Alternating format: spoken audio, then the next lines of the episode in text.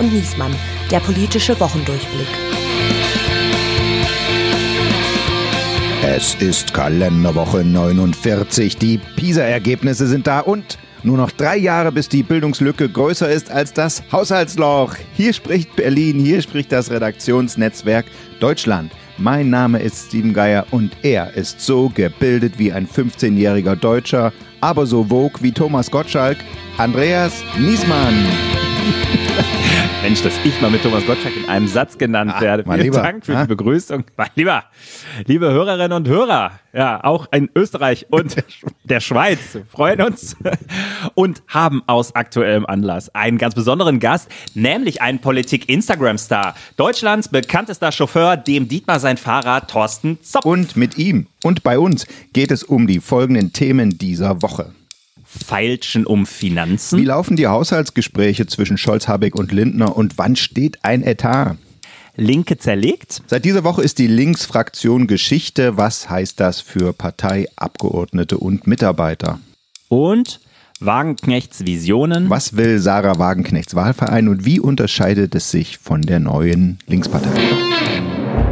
Wow, diese Woche war ja ausnahmsweise mal echt viel los. Ja? Also Israel hat den Krieg auf den Süden des Gazastreifens ausgeweitet und gar nicht weit entfernt davon verhandeln 197 Staaten der Welt auf der Klimakonferenz.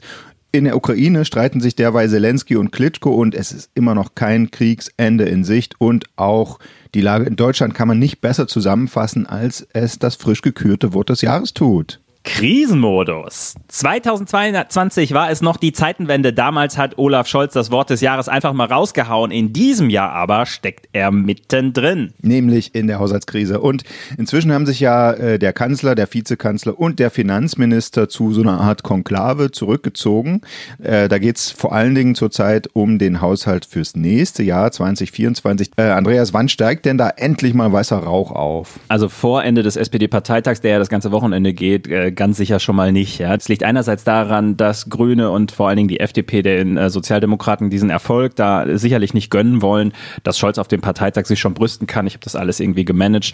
Und andererseits ist es auch rein praktisch. Es gibt einfach gar nicht genügend Zeit jetzt mehr, vorher die nötigen Verhandlungen zu Ende zu bringen. Du hast diese Woche ja der Frage mal nachgespürt, wie die Verhandlungen eigentlich ablaufen. Hast da auch mit Leuten im Hintergrund gesprochen und so weiter. Ist es so, ich stelle mir es ein bisschen vor wie Monopoly. Lindner sagt zu Scholz, du verkaufst mir die Schlossallee und ich gebe dir dafür die Bad- und die Turmstraße. So. Äh, Klingt auf jeden Fall plausibel, also auch, dass Lindner gerne die Schlossallee hätte. Ähm, aber ja, also ein bisschen Monopoly ist es. Ähm, in Regierungskreisen benutzt man ein anderes Wort sehr gerne, da heißt es immer 3D-Schach werde da gespielt. Also wie muss man sich das konkret vorstellen? Ähm, da verhandeln also der Kanzler und sein, äh, seine beiden Vizes, wenn man so will, also Robert Habeck und Christian Lindner. Und dann gibt es noch drei äh, graue Eminenzen im Hintergrund, nämlich äh, den Chef des Bundeskanzleramts Wolfgang Schmidt und äh, die wichtigsten Staatssekretäre im Wirtschaftsministerium ist es die Grüne Anja Heiduck und im Finanzministerium Steffen Säbisch. Das Problem ist, diese Verhandlungen laufen natürlich parallel zu all den anderen Terminen, die da in Berlin stattfinden. Also dann kommt zum Beispiel der brasilianische Präsident Lula da Silva, dann kommt irgendein König vorbei, dann muss immer unterbrochen werden, die haben alle ihre engen Kalender, aber an den Rändern der Tage, vor allen Dingen abends, morgens, wird da immer eifrig verhandelt und äh, ich habe mir sagen lassen, es läuft jetzt nicht so, dass der Lindner sagt, oh, Robert, ich habe da mal in deinen Haushalt reingeguckt, da kannst du noch das, das, das und das streichen, sondern ist eher so, jeder muss seine eigenen Vorschläge bringen und am Ende versucht man dann, ja, ein Sparpaket zusammenzuschnüren. Ich habe sogar aus Ministerien gehört von Beamten, die da arbeiten, die kriegen von ihrer Hausleitung äh, die Aufforderung, sucht Sparmöglichkeiten, sucht Möglichkeiten, Geld zu verschieben, sozusagen, also die Ausgaben, sucht Sachen, die man streichen kann und sowas. Und dann müssen die wirklich äh, abends und am Wochenende, äh, der ganz normale äh, einfache Beamte, sage ich mal, äh, da sitzen und da fürs eigene Ministerium das Potenzial suchen, ne, damit das dann nach oben weitergemeldet werden kann. Das würde dann dazu passen, was du sagst. Ja, genau. Weil das ist dann natürlich am Ende auch einfacher, wenn man selber irgendwie was vorschlägt, als wenn jetzt jemand anders kommt und dir irgendwie deine Darlings wegstreicht. Natürlich ist es so, der Lindner er hat ja schon häufiger gesagt, Kindergrundsicherung, das könnte er sich sehr gut vorstellen, das zu streichen. Auch die Intel-Milliarden für die Chipfabrik, da, da hängt er nicht unbedingt mit dem Herzen dran, aber da sagen halt die anderen, die Grünen sagen, also Kindergrundsicherung, das könnte man vergessen. Das das ist unser wichtigstes sozialpolitisches Projekt. Und auch bei Intel, bei der Chipfabrik, da soll Bundeskanzler Olaf Scholz beinhart sein. Also das will er unbedingt und da denkt er auch an den Schaden für den Wirtschaftsstandort Deutschland, wenn man äh, sowas erst zusagt und dann nachher nicht auf die Reihe bekommt. Also das wird wohl nix. Aber jetzt sagst du, Olaf Scholz bleibt beinhart. Man kann sich aber auch vorstellen, dass das für ihn natürlich äh, eine schwierige Situation ist. Also die Presse ist verheerend, ja, stellvertretend der Spiegeltitel Absturz eines Besserwissers. Wir haben letzte Woche ja auch schon drüber gesprochen. Die Umfragewerte sind im freien Fall, also im aktuellen Deutschland-Trend, sagen noch gerade mal noch 20 Prozent. Sie sind mit der Arbeit des Kanzlers zufrieden. Die SPD macht ihren Parteitag, wo sie so bei 14 Prozent liegen. Das sind wirklich Umfragedaten, die waren äh, so schlecht noch nie für einen Kanzler, zumindest als sie erhoben werden 1997. Da hieß der Kanzler noch Helmut Kohl. Was macht das mit Olaf Scholz? Dass er der unbeliebteste Kanzler in der jüngeren Geschichte der Bundesrepublik ist. Na, was macht das mit ihm? Naja, Olaf Scholz ist ja niemand, der an einem zu kleinen Selbstbewusstsein äh, leidet. Leute, die ihn gut kennen, sagen, aber das treibt ihn schon auch um. Es gibt auch noch so eine andere Zahl, nur noch 27 Prozent der Deutschen glauben, er sei seinem Amt gewachsen. Das ist etwas, was jemand mit seinem Ego schon ein bisschen wehtut. Er sieht es alles, aber er steckt auch ein bisschen in der Falle. Er kommt da gerade nicht so richtig raus. Er ist ja sehr defensiv in seiner ganzen Kommunikation die letzten Wochen. Er äußert sich wenig, er, äh, es gibt wenig Botschaften von ihm. Und das tut er auch ganz bewusst nicht, weil wenn Scholz jetzt sagen würde, also wir haben eine Haushaltskrise, aber ich sage das, das, das und das, da streichen wir auf keinen Fall, gehen wir auf keinen Fall ran, äh, dann ist einfach seine große Sorge, dass äh, Lindner und Habeck danach das nächste machen und dann könnte die Regierung sich wirklich in so einen eigenen gesetzten Lockdown manövrieren. Also wenn sich alle festlegen, geht irgendwann gar nichts mehr. Und das will er natürlich tunlichst vermeiden und er bezahlt dafür jetzt einen relativ hohen Preis, nämlich dass die Leute sagen, was macht er eigentlich? Äh, mit dem bin ich nicht mehr zufrieden. Das klingt ja nun echt nach einer Sackgasse. Hat da irgendjemand eine Vorstellung, äh, wie da eine Lösung aussehen könnte? Na, Ideen für Lösungen gibt es natürlich viele, aber am Ende des Tages muss man sagen, die allermeisten sind politisch irgendwie schwierig.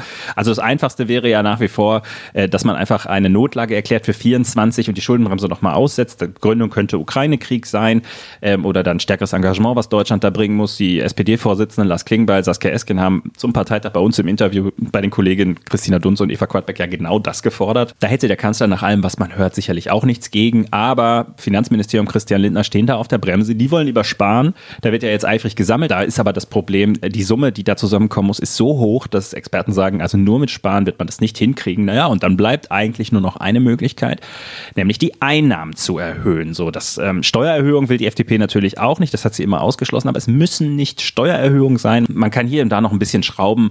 Am Ende wird man sich dann wahrscheinlich auf so ein Gesamtpaket einigen müssen, was aus all diesen Teilen besteht. So, und wie lange müssen wir da jetzt noch drauf gucken? Bis wann kriegen die das hin? Naja, die politische Einigung muss vor Weihnachten her, das ist klar. Also man muss vor Weihnachten zumindest mal irgendwie einig haben, so machen wir es jetzt. Ein Kabinettsbeschluss hat der Regierungssprecher gesagt äh, in der Bundespressekonferenz, äh, da ist er sich sehr sicher, dass man den noch hinbekommt. Die eigentliche Verabschiedung des Haushaltes, also die Haushaltswoche dann und dann auch noch durch den Bundesrat muss das ganze Jahr auch noch durch. Das könnte man dann auch entspannt im Januar machen.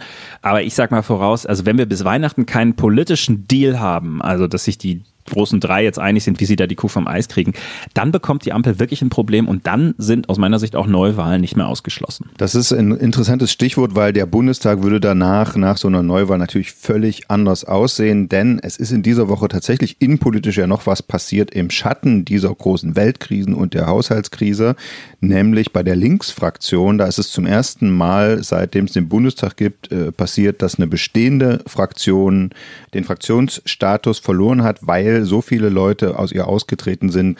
Wir gucken sonst selten auf die Linke und deswegen wollen wir es in dieser Woche mal ein bisschen ausführlicher machen aus diesem aktuellen Anlass heraus. Und dazu haben wir einen ganz besonderen Gast eingeladen.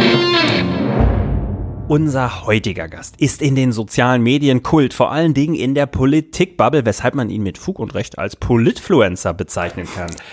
Zitat. Das politische Berlin würde nicht funktionieren ohne Menschen wie ihn, hat die Süddeutsche, die ihn porträtiert hat, geschrieben. RTL hat ihn einen Politikstar genannt und laut Stern ist er der berühmteste Chauffeur Deutschlands. Geboren wurde er 1967 in Ostberlin in Friedrichshain.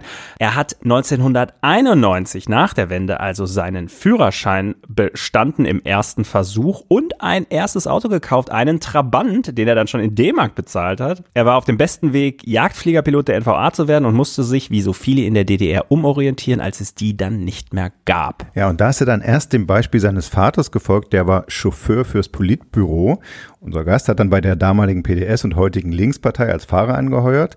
Äh, erst hat er dann die Parteichefs, Gesine Lötsch damals und Lothar Bieski gefahren und dann 2015 ist er rübergemacht in die Bundestagsfraktion. Seitdem fährt er deren Chef Dietmar Bartsch und dem verdankt er auch seinen Namen, der ihn bei Instagram berühmt gemacht hat. Wir begrüßen dem Dietmar seinen Fahrer, Thorsten Zopf. Ja, schönen guten Tag. Freue mich hier zu sein. Und wie das so ist als Kraftfahrer, da hat man einen ganzen Tag voller Termine und der Chef sitzt immer so hinten drin und so war das heute auch. Also haben wir gesagt, es ist kalt draußen. Lass doch dem Fahrer sein Dietmar nicht draußen warten in der Kälte. Er kann natürlich mit ins Studio hier kommen. Er kriegt einen Kaffee, darf zuhören und wir freuen uns und begrüßen den langjährigen und vorerst letzten Chef der Linksfraktion, die sich in dieser Woche aufgelöst hat. Herzlich willkommen, Dietmar Bartsch. Ich grüße Sie. Hallo. So, wir machen es so, Herr Zopf, wenn Sie für eine Antwort ihn kurz dazu holen wollen, mhm. gern. Ja, ansonsten trinkt er sein stilles Wasser und hört zu. Äh, und, aber Herr Bartsch, wenn Sie das Gefühl haben, da müssen Sie eingreifen, eine Kurzintervention ist jederzeit erlaubt. Alles klar. Personalabteilung. In dieser Woche ist es zu einem historischen Ereignis im Bundestag gekommen. Eine bestehende Fraktion hat sich aufgelöst, als klar war, dass die frühere Fraktionschefin Sarah Wagenknecht eine neue Partei gründen will und neun ihrer Anhänger aus der Linksfraktion äh, mitnimmt, die die Fraktion verlassen wollen. Da war klar, dass die Linke dann nicht mehr fünf Prozent der Abgeordneten stellt und deshalb auch keine Fraktion mehr stellen kann. Und Mitte November hat die Linksfraktion deshalb dann äh, ihre Auflösung zum 6. Dezember beschlossen. Nikolaus ist Linke aus. Die übrigen linken Abgeordneten können sich nun zu einer Gruppe zusammenschließen. Das haben sie auch beantragt äh, Ende voriger Woche. Und das heißt auch, dass die Linke dann bestimmte Rechte und Gelder verliert und auch ihren Mitarbeitern kündigen muss. Herr Zopp, Sie sind jetzt seit fast zehn Jahren bei der Fraktion beschäftigt als Kraftfahrer. Wissen Sie eigentlich schon, wie es mit Ihnen weitergeht dann, wenn die Kündigung wirksam wird? So richtig nicht, aber ich denke mal oder habe die Hoffnung, ähm, bin ich ja auch mit meinem Chef im Gespräch, dass es vielleicht irgendwie eine Weiterverwendung geben wird. Hm. Also es ist so, was, was mich aufrechterhält. Ja, man ist so in so einem Wellental, mal, mal hoch, mal runter. Mal ist man deprimiert so ein bisschen, weil der Tag rückt immer näher, wird immer schlimmer. Und weil, naja, ich sag mal, nun ist es ja auch so eine sentimentale Zeit jetzt, Weihnachten. Und vor Weihnachten eine Kündigung zu kriegen, ist nicht so schön. Ja, wir haben es ja schon in der Vorstellung gesagt, also Sie sind ja nicht nur ein Star auf Instagram, sondern auch die klassischen Medien beschäftigen sich mit Ihnen, als Sie jetzt zum Beispiel zum Abschied von Dietmar Bartsch, als er gesagt hat, er wollte nicht nochmal für den Fraktionsvorsitz antreten, so einen Abschiedspost gemacht haben. Da ist, ist halt gleich DPA und alle möglichen Medien drüber berichtet. Das ist ja auch nicht so üblich. Und sie geben auch Interviews und der FATS haben sie mal gesagt, sie würden auch für Christian Lindner fahren. Hat der inzwischen schon mal angefragt oder sie bei ihm? Also ich habe jetzt nicht bei ihm angefragt und er hat jetzt auch noch nicht bei, äh, angefragt, aber ich sag mal, mit Christian Lindner ist es so, wir kennen uns, seitdem dieser Account läuft. Mein Chef, Dietmar March, der hatte mich damals mitgenommen zu ihm, da war er noch Fraktionsvorsitzender gewesen, da gibt es das erste gemeinsame Foto mit uns dreien. Und wenn wir jedes Mal aufeinandertreffen, dann ist es so, also wir begrüßen uns, ja, also man kennt sich. Aber das ist ja ganz lustig, weil da sind wir genau bei dem Thema, ähm, der Account, den sie haben. Ne? Also für die unserer Zuhörerinnen und Zuhörer, die das nicht kennen, also dem Dietmar sein Fahrer, das ist bei Instagram ein Account, da posten sie quasi Fotos aus dem Off oder aus der, also aus der Beobachterposition, so ein bisschen behind the scenes, Blick hinter die Kulissen, was erlebt der Fahrer. Sie sind natürlich immer sehr nah da dran, wenn ihr Chef irgendwo ist, ist ja völlig klar. Und äh, da gibt's dann den ein oder anderen Schnappschuss und es hat eine sehr hohe Authentizität. Äh, und es ist ja eigentlich so ein bisschen der Traum einer Pressestelle. Ne? Also, dass wenn Politiker anfangen bei Social Media, dann wird's meistens ein bisschen krampfig, ein bisschen peinlich. Die haben auch keine Zeit dann noch dafür. Und das ist ja total äh, eine total luxuriöse Situation für einen Bartsch eigentlich, dass das sein Fahrer quasi macht. Da kommt gleich so eine Erdung mit rein und irgendwie so eine, ja, muss er sich nicht selber loben, können sie machen und so. Und dann haben wir so gedacht, äh, das, äh, das ist eigentlich so hübsch, das könnte sich gar keine Pressestelle ausdenken. Und dann habe ich festgestellt in der Vorbereitung, es hat sich die Pressestelle ausgedacht, beziehungsweise sie haben zusammengesessen und das überlegt. Ja. Und da spielte Christian Lindner auch eine das Rolle. Stimmt, wenn ich das einmal erzählen darf, das war vor der Bundestagswahl. Wir waren damals äh, sogar die stärkste Oppositionspartei. FDP war draußen und die AfD noch nicht im Bundestag. Und da war die Frage, bei Twitter, bei Facebook ist man präsent, aber bei Insta halt nicht. Und wenn man dann beginnt und Linde hat 100.000 Follower und man selbst hat dann 100, äh, das steht dann wiederum im Print und dann ist das peinlich. Also haben wir überlegt, was tun wir? Da war damals ein Mitarbeiter und wir haben dann darüber geredet und der hatte dann, oder wir hatten gemeinsam die Idee, na, was ist denn eigentlich mit Thorsten? Der könnte doch dem Dietmar sein Fahrer und dann haben wir das weitergesponnen und Thorsten hat Ja gesagt, weil er immer schon gerne fotografiert hat. Dann haben wir gesagt, machen wir das. Und dann haben wir das in der Bundestagswahl gemacht und äh, da ging das ganz, ganz bescheiden los. Der Durchbruch kam später. Aber in dem Sinne haben Sie recht. Christian Lindner hatte da schon 100.000 bei Instagram und wenn ich dann 100 gehabt hätte, wäre nicht gut fürs Wahlergebnis gewesen. Haben Sie denn mal was geschrieben? Also haben Sie ihn mal kritisiert und gesagt, das lief nicht so gut oder die, die Fraktion ist irgendwie nicht gut aufgestellt.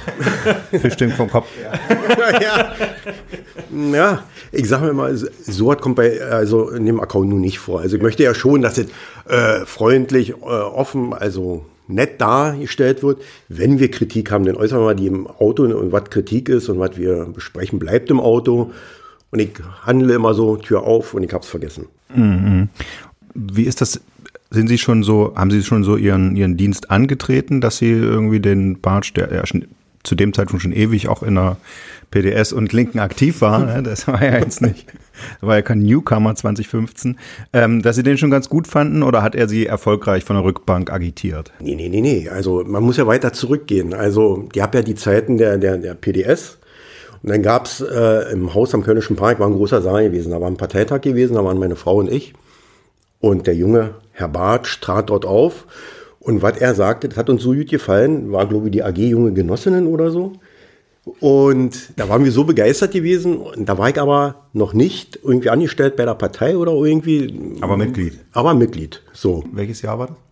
Also ich sag mal, ich bin ja nun jetzt wieder Altkader, bin ja noch 86, möchte ich sagen, bin ich in die SED eingetreten. Es war damals zu DDR-Zeiten so, wenn Sie Offizier werden wollten, war das ein Muss. Und seitdem sozusagen dabei.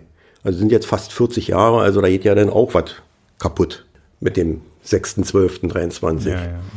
Und nee, und da haben wir meinen Chef erlebt dort und sind dort immer dran geblieben, haben das verfolgt und fanden den cool. Irgendwann äh, war ich dann im Parteivorstand gelandet und da hatten wir schon wieder beide miteinander enger zu tun, weil er war Bundesgeschäftsführer und ich war sein Fahrer da eigentlich auch mit gewesen. Ah, das wusste ich gar nicht. Ja. Ah, ja. Da haben wir schon ein paar Strecken zurückgelegt und dann 2015 haben wir gesagt, na gut, dann gehen wir jetzt rüber. Jetzt hat der Kollege Geier gerade gesagt, ist der, hat er Sie von der Rückbank agitiert. Ich habe gelesen, Sie sitzen gar nicht auf der Rückbank, Sie fahren auf dem Beifahrersitz mit, ne? Ist ja eigentlich auch unüblich, weil die meisten Politiker sitzen eher auf der Rückbank. Wie, wie ist es, wenn er da so als Beifahrersitz sitzt? Nervt Sie das nicht? Hätten Sie den nicht lieber hinten sitzen oder? Andersrum ist es, ich wäre verbannt auf die Rückbank, wenn die Chefin, unsere beider Chefin, nämlich die Sekretärin, gesagt hat, hier sind noch folgende Mappen zu machen, dann wäre ich verbannt auf die Rückbank und dann muss ich da diktieren. So, das ist die Wahrheit. Sonst sitze ich lieber vorne, weil da kann man ja quatschen. So ist es. Und das stört Sie nicht beim Fahren, wenn der Sie. Nee, das stört mich nicht. Also ich sag mal, Lothar Bisky war auch so gewesen. Der hat auch immer ständig neben mir gesessen. Aber was ich jetzt Dietmar Bartsch zugute halte, er liest nicht das ND oder die Süddeutsche und breitet die aus, dass ich nichts mehr im Seitenspiegel sehe. Das war bei Lothar Bisky so gewesen. Da muss ich immer sagen, nimm mal kurz die die, Zeitung Zeitung runter. Okay. Wobei der Beifahrer hat ja klare, es gibt ja klare Regeln, Zugriff auf die Produktionsmittel, nur Autoradio. Richtig. Also alles, Ja. ich bin der Chef im Auto, Genau, er ist gut. Chef außerhalb des Autos. Krisenherd der Woche. Herr Zopf, wir haben ja schon gesagt, Sie bekommen während der Autofahrten auch dann das eine oder andere mit, wenn da die Mappen gemacht werden, die Anrufe vor allen Dingen auch reinkommen. Planen Sie eigentlich jetzt schon ein Buch über den Niedergang der Linken? Nein, also Bücher schreiben, nee. Denke ich nicht. Ich hatte, also ein Kollege hatte mal gesagt, der Eulenspiegel Verlag würde irgendwas machen wollen, aber es war mehr mit den Fotos. Nee, aber über den Niedergang der Linken werde ich nicht schreiben, eher denn über das Wiedererstarken der Linken. Wie Christian Lindner. Zum Beispiel. Stell mich denn hin und sage, oh, mindestens 10 Prozent. Ah, ja. Jetzt haben wir ja alle das ganze Jahr über schon so ein bisschen, oder das ganze Jahr, die ganze Legislaturperiode über gerätselt. Wie geht es weiter mit der Linken? Das war ja so dieses, das Wagenknecht sich äh, loseisen könnte, war ja so ein Damoklesschwert, was die ganze Zeit so auch geschwebt hat. Es gab ja auch viele, die jetzt gesagt haben, gut, jetzt ist es endlich soweit, jetzt müssen wir nicht mehr wie das Kaninchen auf die Schlange starren. Seit wann wussten Sie das? Seit wann hatten Sie das im Gefühl, dass es so Spaltung kommt? War ein Hin und Her. Also ich kann ja jetzt nur über mein Empfinden so reden. Man hatte so zwischenzeitlich selbst äh, vor dem Herbst oder vor dem Sommer hatte ich das Gefühl, ja, man reißt sich zusammen, man redet miteinander, man guckt, äh, ob man die Differenzen, die man da hat, aus, äh, ausgeräumt kriegt. Und dass es nun doch irgendwie dann so kommt, also das ist immer noch irgendwie so nicht fassbar. Ja, also das wirklich, ich hatte vorhin noch mal Bilder so geguckt von Demonstrationen, wo ich sage jetzt mal von diesen neuen Abgeordneten plus Sarah Wagenknecht, die da mit dabei waren, wo ich sage, ja, wir liegen doch ja nicht weit auseinander. Also was Frieden angeht, was soziale Gerechtigkeit angeht. Also ja. Haben, Sie, haben Sie die Wagenknecht eigentlich auch mal gefahren? Die war ja auch Fraktionschefin. Ja, also selten, aber ich habe sie gefahren, habe sie auch gefahren, als sie im Parteivorstand war, zu damaligen Zeiten. Und ich kann nichts Negatives sagen. Eine ruhige Person, klug, ja, auch angenehm. Aber ich fahre natürlich lieber mit Dietmar Bartsch. Aber wenn Sie das so sagen, wie ist jetzt da, also Sie sind ja auch dann in der Fraktion selbst unterwegs, ist das dann nicht jetzt frostig, die, die zehn Abtrünnigen sehr über den Weg zu laufen und ist das nicht menschlich total schwierig? Naja, ich sag mal, bei den Abgeordneten, die da gegangen sind, sind ja auch Mitarbeiter dabei, mit denen man über Jahre zusammen war. Es ist komisch, aber ich bin nun nicht der Mensch, der jetzt sagt, also ich gebe dir nicht die Hand oder ich sag dir nicht guten Tag oder wir unterhalten uns nicht mal. Also warum? Ist, das ist Ihr Gefühl, dass die Mitarbeiter untereinander besser miteinander umgehen als die Politiker? Oh, oh das ist eine schwierige Frage. Ja, schlechter denke, geht ja nicht. Ja, nee, das stimmt. Ach, ich denke, die Mitarbeiter, die sind doch schon sehr kollegial miteinander umgegangen. Ich sage mal, ja, vielleicht könnte man sich das in der Politik allgemein nicht nur für die Linke wünschen. Also wenn Streitthemen sind oder wenn Differenzen sind, dass man miteinander redet. Herr Bartsch hat gerade mit dem Kopf geschüttelt, als die Frage kam, wollen Sie Was? intervenieren? nicht der ich, Nein, äh, ich glaube, dass man das so verallgemeinern gar nicht kann. Es gibt ja auch Abtrünnige, haben Sie die genannt, äh, teile das, äh, Leute, mit denen ich weiter einen soliden Draht habe. Das ist so, weil, wissen Sie, ich sage das jetzt mal außerhalb der Linken, ein früherer SPD Minister und auch Fraktionschef und der war auch mal Generalsekretär, Franz Müntefering. Der hat zu mir mal den schönen Satz gesagt, weißt du, die Idioten in den Parteien sind gleich verteilt. Und ich habe mehr Mitglieder, also habe ich auch mehr Idioten. Und da ist natürlich was dran. Das ist gleich verteilt. Und das ist genauso bei Abtrünnigen wie bei Leuten, die geblieben sind. Das, die persönliche Sympathie hat mit den politischen Dingen nur gering zu tun. Wie war es denn bei Ihnen? Also wenn Sie in Interviews sind und wenn Sie äh, öffentlich sprechen, dann muss man sich bedeckt halten bei solchen Entwicklungen. So ab wann hatten Sie denn in diesem Jahr das Gefühl, das ist nicht mehr zu retten? Na, wissen Sie, ich habe ja für manche viel zu lange darum gekämpft, dass man zusammenbleibt, weil die Auswirkungen wird der eine oder die andere erst feststellen, wenn wirklich die Liquidation begonnen worden ist und wir noch nicht Gruppe sind, aber auch wenn wir Gruppe sind. Ich habe lange darum gekämpft. Das Gefühl habe ich äh, sehr lange gehabt, weil ich habe ja immer einen sehr engen Austausch auch mit Sarah Wagenknecht gehabt, war mit ihr Spitzenkandidat, war mit ihr Fraktionsvorsitzender. Deswegen war das nie so, dass wir jetzt nicht miteinander geredet haben. Und da hatte ich schon äh, große Sorge, habe aber immer die Hoffnung behalten, dass man das vielleicht verhindern kann. Und dann wusste ich es irgendwann, dass es sein wird. Das muss ich auch sagen. Und was war der Zeitpunkt? Na, dass äh, der Verein gegründet wird und dass im Januar die Partei gegründet wird, das wusste ich dann doch schon eine gewisse Zeit. Äh, dieser Januartermin, der ist ja auch ein bisschen logisch. Das hat ja schlicht finanzpolitische Gründe, weil man staatliche Zuschüsse möchte. Das scheint mir dann logisch zu sein. Die Vereinsgründung, die war dann im Oktober schon, äh, hatte ich mit einer Woche oder 14 Tagen später gerechnet. Aber im Kern war dann klar, wohin die Reise geht. Äh, kurz davor haben ja Gregor Gysi und ich nochmal mit ihr zu dritt geredet und da wussten wir bei dem Gespräch abschließend, das wird so sein, äh, haben allerdings auch gesagt, wir werden jetzt nicht rausgehen und sagen, das wird passieren, das ist dann schon ihrs. Hm. Das klingt mir irgendwie alles so zu nett oder so. Das ist alles so überlegt. Und Sie haben, haben, haben, Herzog, haben Sie nicht mal gedacht, haben Sie nicht mal Ihrem Chef gesagt, Mensch, du musst der Sarah jetzt mal vors Schienbein treten, das ist jetzt mal vorbei äh, mit dem Gerede, jetzt müssen da mal härtere Seiten aufgezogen werden? Also ich möchte da nicht der, der, der Oberlehrer sein oder so ja. oder, oder der, der, der Eheberater oder irgendwie und sagen, jetzt musst du dies oder jenes tun. Ja, man, gedacht schon, aber ich sag mal, äh, zu dieser Situation ist ja wie in einer Ehe. Gibt ja mal zwei Seiten. Hm. Also kann ja nie einer sagen, der war schuld. Beide sind schuld irgendwie. Ich möchte sagen, man hätte aufeinander, also man hätte zuhören müssen, aber nicht nur, ich sag jetzt mal, viele andere Leute auch, ja, die damit maßgeblich mit dabei waren und gesagt haben, also mit Sarah können wir nicht mehr oder die gesagt haben, na mit dem können wir auch nicht mehr. Also ich würde mir wünschen, mehr zuhören und Differenzen ausräumen. Was heißt denn das, dass die Linke jetzt im Bundestag weiter schrumpft für die Partei insgesamt? Ja, für die Partei heißt es finanzieller Verlust. Mitarbeiter, geht ja auch Wissen weg jetzt. Und das ist natürlich schmerzlich. Also die Partei wird da richtig zu tun haben, wieder überhaupt nach vorwärts zu kommen, äh, wie, wie wieder nach außen sichtbarer zu sein. Also wenn sie Fraktion sind, hat sie ja viel mehr Rechte oder, oder viel mehr Einflussmöglichkeiten, ja. Sie wird von Medien viel mehr beachtet als wie, wie die Gruppe. So, nun sag ich mal, jetzt müsste man gucken, wen stellen wir außer mein Chef nach vorne und noch und bauen auf und sagen will so. Nicht mehr. Naja, aber eine Weile will er ja noch. Und er wird okay. ja auch weiterhin machen. Und ja. wenn es die zweite Reihe ist. Mhm. Oder? Ich bin hier nur Gast. Das riecht nach Ärger. Wie ist denn das eigentlich? Eine Gruppe, ich habe äh, gelesen, hat, äh, hat nicht die gleichen Rechte und Ausstattungen wie eine Fraktion, aber in Abstufungen schon, habe ich gelesen. Ne? Also kann man das eigentlich quantifizieren? Also von den jetzigen Mitarbeitern der linken Fraktion, wie viel dann runtergeht, wenn es eine Gruppe wird?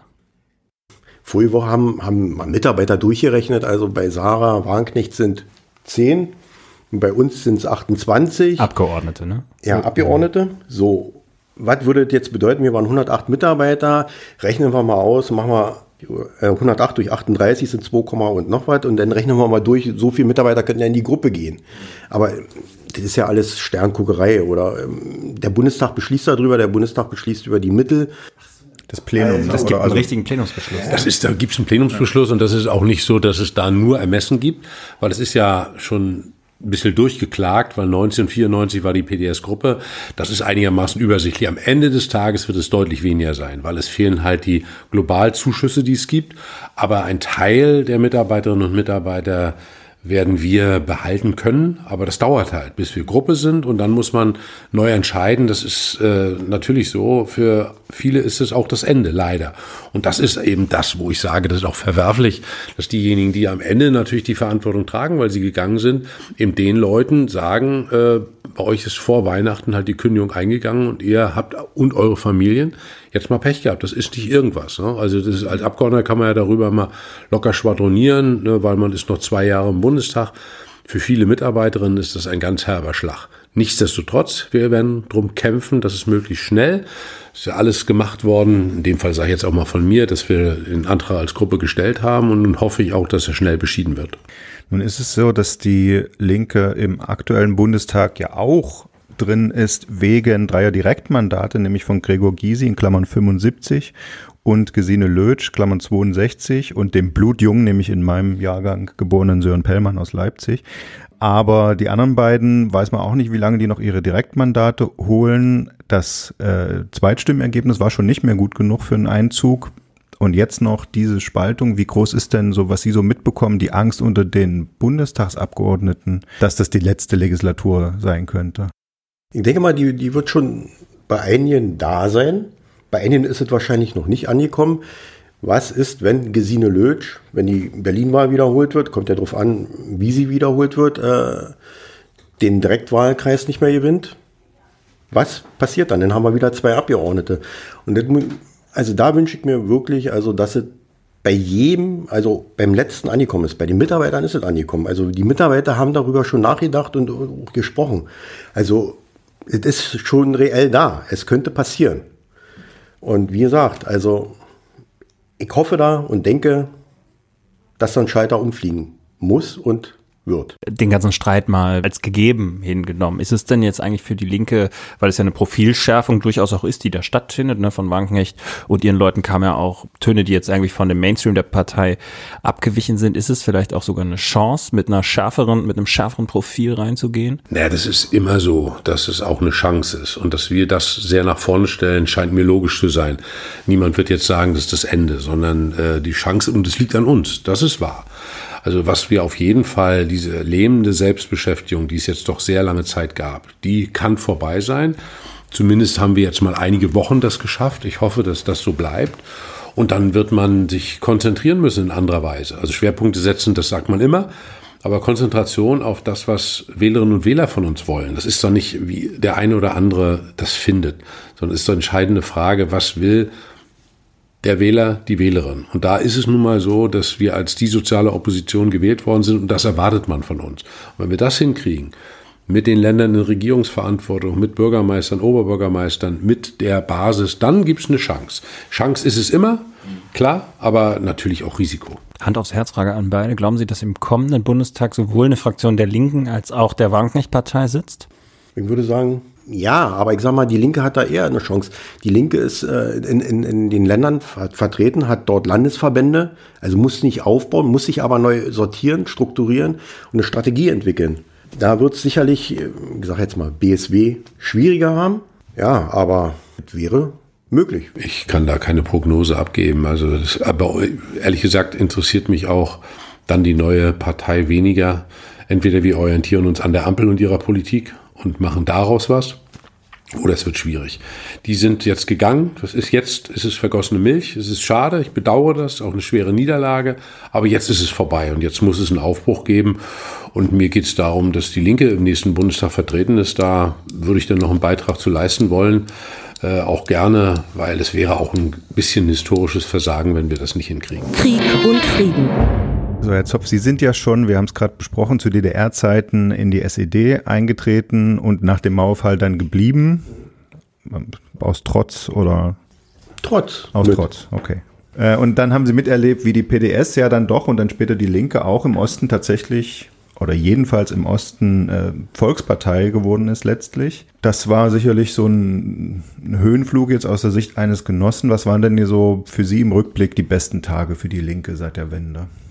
Also im Sinne von die Linke muss man sagen, also diese Zeit 2006, 2007, wo, wo was Neues entstand, wo, äh, wo die WSG äh, auftrat, die äh, PDS, und dann praktisch im Entstehen war, dass diese Linke 2006 gegründet wurde, war schon eine, eine tolle Zeit gewesen. War spannend, aufregend. Man hat andere Leute, Menschen kennengelernt, die sich dem auch äh, anschlossen, sozial und gerecht zu sein. Und da war so eine Aufbruchstimmung gewesen, so wie ich es mir jetzt eigentlich wieder wünschen würde. Ja, diese, diese, also man war stolz, äh, wenn ich da ans Estrell denke, damals an den Vereinigungsparteitag, das war schon einmalig, 2007. Äh, diese Stimmung, es ging mit den Mitgliedern vorwärts, die Wahlerfolge kamen, wir waren im Westen da gewesen. Also da war schon, also man ist mit einem geraden Kreuz durch die Straße marschiert und war eben davon begeistert. Und jetzt mal abgesehen von der jetzigen Auflösung, so die Gegenbeispiele, was waren die düstersten Stunden? Na, ich sag mal, äh, wenn wir hier, wir haben ja jetzt lange darüber gesprochen, warum, welche Ursachen das haben oder gehabt hat, äh, dass das jetzt so kommt, 2023. Also ich bleibe immer dabei, also wiederum mein Empfinden, dass 2012 ausschlaggebend war. Schon für die Linke, also wo sie sich hinentwickelt, dass 2012 in Göttingen wo Gregor Gysi von, von Hass sprach, war dort mit im Saal gewesen. Also es war für mich also mit der schlimmste Parteitag, den ich je erlebt habe. Meiner Meinung nach hätte der analysiert werden müssen, viel mehr, äh, um nicht Fehler weiterhin zu begehen oder damit man nicht dahin kommt, wie es jetzt wird. War das die gleiche? Also Göttingen damals war ja auch schon, alle haben geschrieben, die zerstrittene Partei und sind mhm. sie jetzt am Ende und sowas. Waren das eigentlich die gleichen Gräben, die sich jetzt zeigen? Ich habe das eigentlich so in Erinnerung, dass das damals mehr so Ost-West im Sinne von, ja, die Westlinke war ja, die war ja Fundamentalopposition mhm. ne, und so und äh, gar nicht so Volksparteikurs wie im Osten, wo die Linkspartei ja die SPD in einigen Bundesländern regelrecht ersetzt hatte, in Sachsen zum Beispiel. Ist das trotzdem der gleiche Spaltpilz sozusagen gewesen seitdem, der heute jetzt in die jetzige Lage geführt hat? Also zum Teil würde ich sagen, also, dass es also so war. Der, der, Name Lafontaine spielt natürlich damals auch schon eine Rolle. Ja, ne? natürlich. Sie also, setzt sich von Lafontaine genau. ab und sowas. Ja, ja. Lafontaine wollte die SPD kaputt machen, gründet eine neue Partei und seine Frau macht jetzt die neue Partei kaputt. Tja. Aber gibt es sonst auch eine inhaltliche Linie seitdem? Also es gibt äh, schon äh, eine inhaltliche Linie, das würde ich schon so sehen. Und ich glaube, dass ein zentraler Fehler war, äh, das war auch schon ein Streitpunkt, den ich damals mit Oskar Lafontaine hatte, welche Rolle spielt der Osten? Und ich war immer der Überzeugung, dass wir den Volksparteicharakter des Ostens erhalten müssen. Der ist jetzt nur noch, wenn überhaupt partiell und Thüringen oder was weiß ich, in meinem Wahlkreis in Rostock stellen wir noch die Oberbürgermeisterin, das ist noch klassisch Volkspartei, aber das sind wir nicht mehr. Und das aufzugeben, äh, natürlich, ich weiß, äh, wo Wahlen gewonnen werden. Und Oskar Lafontaine sagte immer, ja, sieben Prozent im Osten und ein Prozent NRW ist etwa das Gleiche. Und da ist ja was dran. Und trotzdem finde ich, diesen Versuch hätten wir entschlossener, also aus der Sicht des Ostens gehen sollen. Das ist nicht gegen den Westen gerichtet, sondern das ist etwas, wo man die Chance, die man hat, denn dass die Linke wirklich diesen Charakter einer Volkspartei hatte, äh, das ist ja ein Geschenk gewesen. Klar, mit dem Malus, haben Sie auch gleich genannt, aus der SED kommt, aber trotzdem ein Geschenk, weil wir in allen Altersgruppen in allen Berufsgruppen waren wir vertreten. Und das war eine Auseinandersetzung.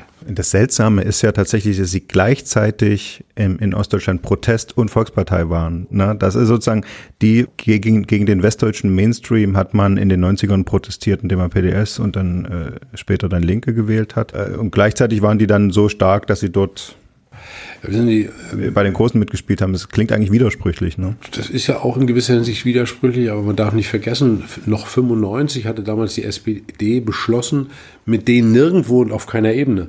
Da gab es schon eine Tolerierung in Sachsen-Anhalt. 98 in meinem Bundesland eine Koalition. Das war schon so. Wir waren der Ostvertreter. Das brachte aber immer mit sich, dass wir im Westen tapfer um die 1% gekämpft haben.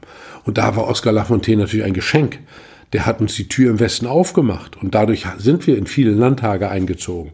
So, aber dieses auszutarieren und nicht zu sagen, das ist der Weg, sondern wirklich diese Widersprüchlichkeit auszuhalten, das wäre die Chance gewesen. Haben wir aber letztlich nicht. Das war schon ein Riesenproblem, das muss man sagen. Und da hat Thorsten schlicht recht, da war Göttingen schon eine Weichenstellung, die haben wir dann Gott sei Dank nach unten gefahren. Aber da ist manches angelegt gewesen, das muss man schlicht sagen. Wäre denn Wagenknecht mit dem, was sie jetzt vertritt, ist ja eigentlich relativ nah an dem, was im Osten ankommt. Also sie will ja offenbar im Osten der AfD Konkurrenz machen, indem sie sozusagen das Soziale sehr durch eine nationale Brille sieht. Aber ihre Anhänger sind ja viele aus dem Westen, ne, die jetzt die Fraktion also verlassen. Ausschließlich. ausschließlich sogar. Ja. ja. Die Bundestagsabgeordneten sind alle aus dem Westen, die gegangen sind und äh, im Osten ist die Partei relativ stabil. Also die Regierungsländer, kein hauptamtlicher Bürgermeister oder so würde gehen. Ähm, ich glaube auch, dass das eher so eine Berliner Sicht ist, dass Wagenknecht der AfD so Konkurrenz macht.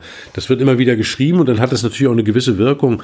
Am Ende des Tages wird man das sehen. Die Wahrheit ist auf dem Platz, sage ich. Und äh, im Moment noch ist niemand die Partei gegründet. Und es ist ja Gott sei Dank nicht Herr Binkert mit Insa, der entscheidet, wie Wahlergebnisse sind. Der äh, ist da sehr locker und da ist das Potenzial ja über 100 Prozent, wie ich immer feststelle. Äh, ja, wir werden das, wir werden das sehen, wie die Realität ist. Ich habe gewisse Zweifel, weil da gehört mehr dazu. Ich habe die Erfahrung des Aufbaus einer Partei im Westen und kann nur sagen, so leicht ist das nicht. Hm. Aber jetzt ist es natürlich, äh, ob Wagenknecht das am Ende schafft, ist ja die eine Frage. Aber die andere Frage ist ja, was ist die Grundkonstellation oder der, der Grund, warum die AfD die Linke im Osten vielerorts als Protestpartei oder halt auch als stärkste Kraft abgelöst hat. Ähm, und da kommt man natürlich, wenn man darüber nachdenkt und mit den Leuten redet, dann doch sehr schnell bei dem Migrationsthema an. Klar. Und das ist ja auch das, was Wagenknecht stark macht. Ich glaube, das meinte der Kollege auch ein bisschen. Herr Zopf, ist da denn was dran? Sie reden dann ja auch viel mit, also Sie, Sie haben selber mal im Interview gesagt, Sie sind die Erdung für Bartsch. Also das heißt, sie reden viel mit Leuten, ja, in einem ganz normalen Umfeld, nicht in einer Politblase, sondern äh, Menschen mit normalen Jobs. Würden Sie das sagen, dass das so das Thema ist, was da am Ende am ehesten zum Niedergang der Linken dann beigetragen hat? Würde ich nicht so sehen. Also ja, mein, mein, mein, meine Privatblase ist natürlich größer wie, wie wahrscheinlich die, die, die Parteiblase sozusagen. Also und ich sag mal aus Thüringen gesprochen, da habe ich viel, viel Verwandtschaft, ist ein kleiner Ort dort, eine Kleinstadt. Die hatten früher drei oder vier Kneipen gehabt, große. So, ist vorbei, ist erledigt. So, das sind aber so die Probleme, die diese Leute dort bewegen. Das sind äh, Rentner, das sind Berufstätige, ganz normale, und die sagen, Thorsten, wir haben das nicht mehr. Also diese, diese kulturelle, also selbst eine Kneipe gehört ja zur Kultur. Die bewegt das auch, dass das Bildungsangebote oder die Schulen, Kindergärten, dass das alles weg ist. Und wir müssen, also die Linke muss wieder lernen oder, oder muss, muss intensiver oder, oder, oder stärker werden, das nach außen zu kommunizieren. Wir sind doch die, die dafür da waren, immer schon. Also für, für diese Bildung, für, für Schule, für Gesundheitswesen. Also wir kümmern uns um die. Ich sage immer, wir müssen uns um alle Menschen kümmern, die in diesem Land sind. Also ich möchte da keine Gruppe irgendwie gesondert herausnehmen. Weil wir müssen die Partei sein, die für alle da ist. Egal, ob der jetzt, ich sage jetzt mal, meine Sicht wieder, Millionär ist oder ein Hartz-IV-Empfänger. Wir, wir müssen dahin kommen, dass jeder Mensch hier in diesem Land vernünftig leben kann. Ja gut, für die Millionäre ist Christian Lindner da. Nur um das mal sicherzustellen, nicht, dass es dann Ärger gibt.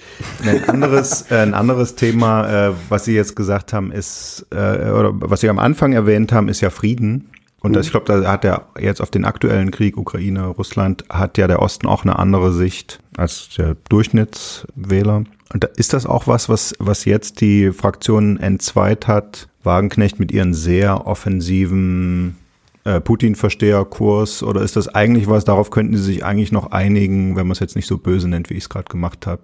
Naja, Putin-Versteher, ich sag mal. Ja, wenn man jetzt mal sagt, Frieden geht vor allem anderen und. Ja, sicherlich. Also Frieden, ohne Frieden ist alles nichts. Also gut, das war jetzt wiederum Willy Brandt. Richtig.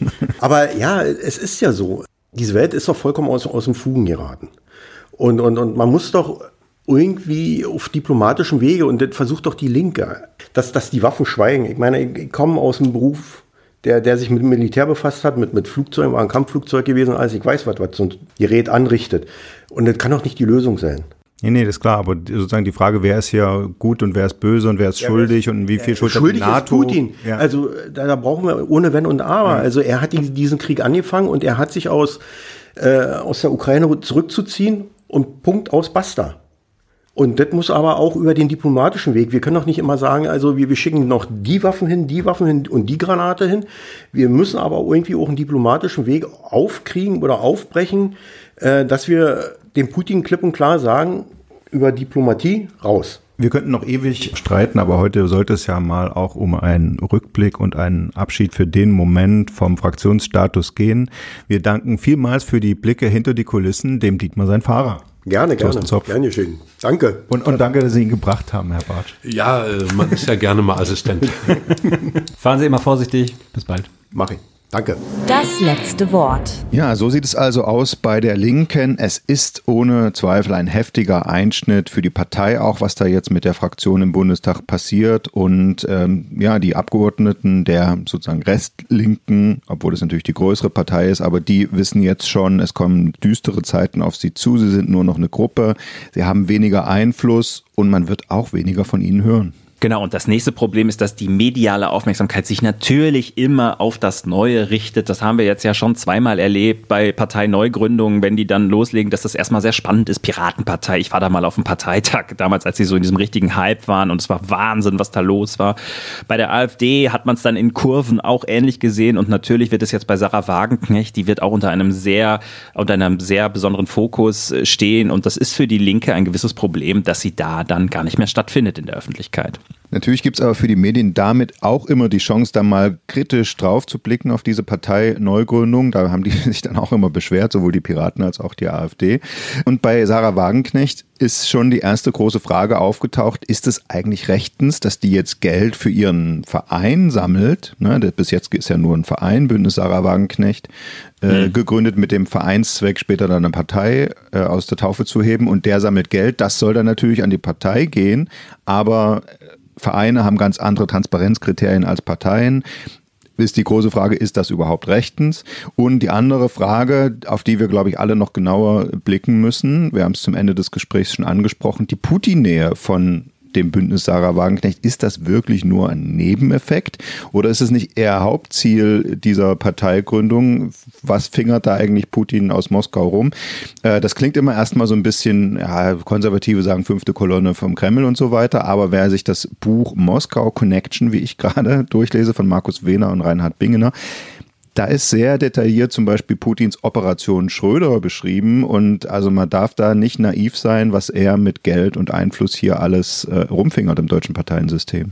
Es bleibt spannend und deshalb abonnieren Sie uns doch, empfehlen Sie uns weiter, was Sie auch machen können, indem Sie uns ein paar Sterne hier in den Bewertungen geben und dann hören wir uns in der nächsten Woche wieder, dann aus Dubai. Genau, zumindest ich bin dann in Dubai, aber ich gehöre zu den 70 bis 90.000 Menschen, die zur Klimakonferenz COP28 in Dubai jetten. Jetten, genau. Ja. Klima retten nach Dubai jetten. und alles weitere darüber hören Sie nächste Woche an dieser Stelle. Wir sagen vielen Dank und tschüss. Bis dann.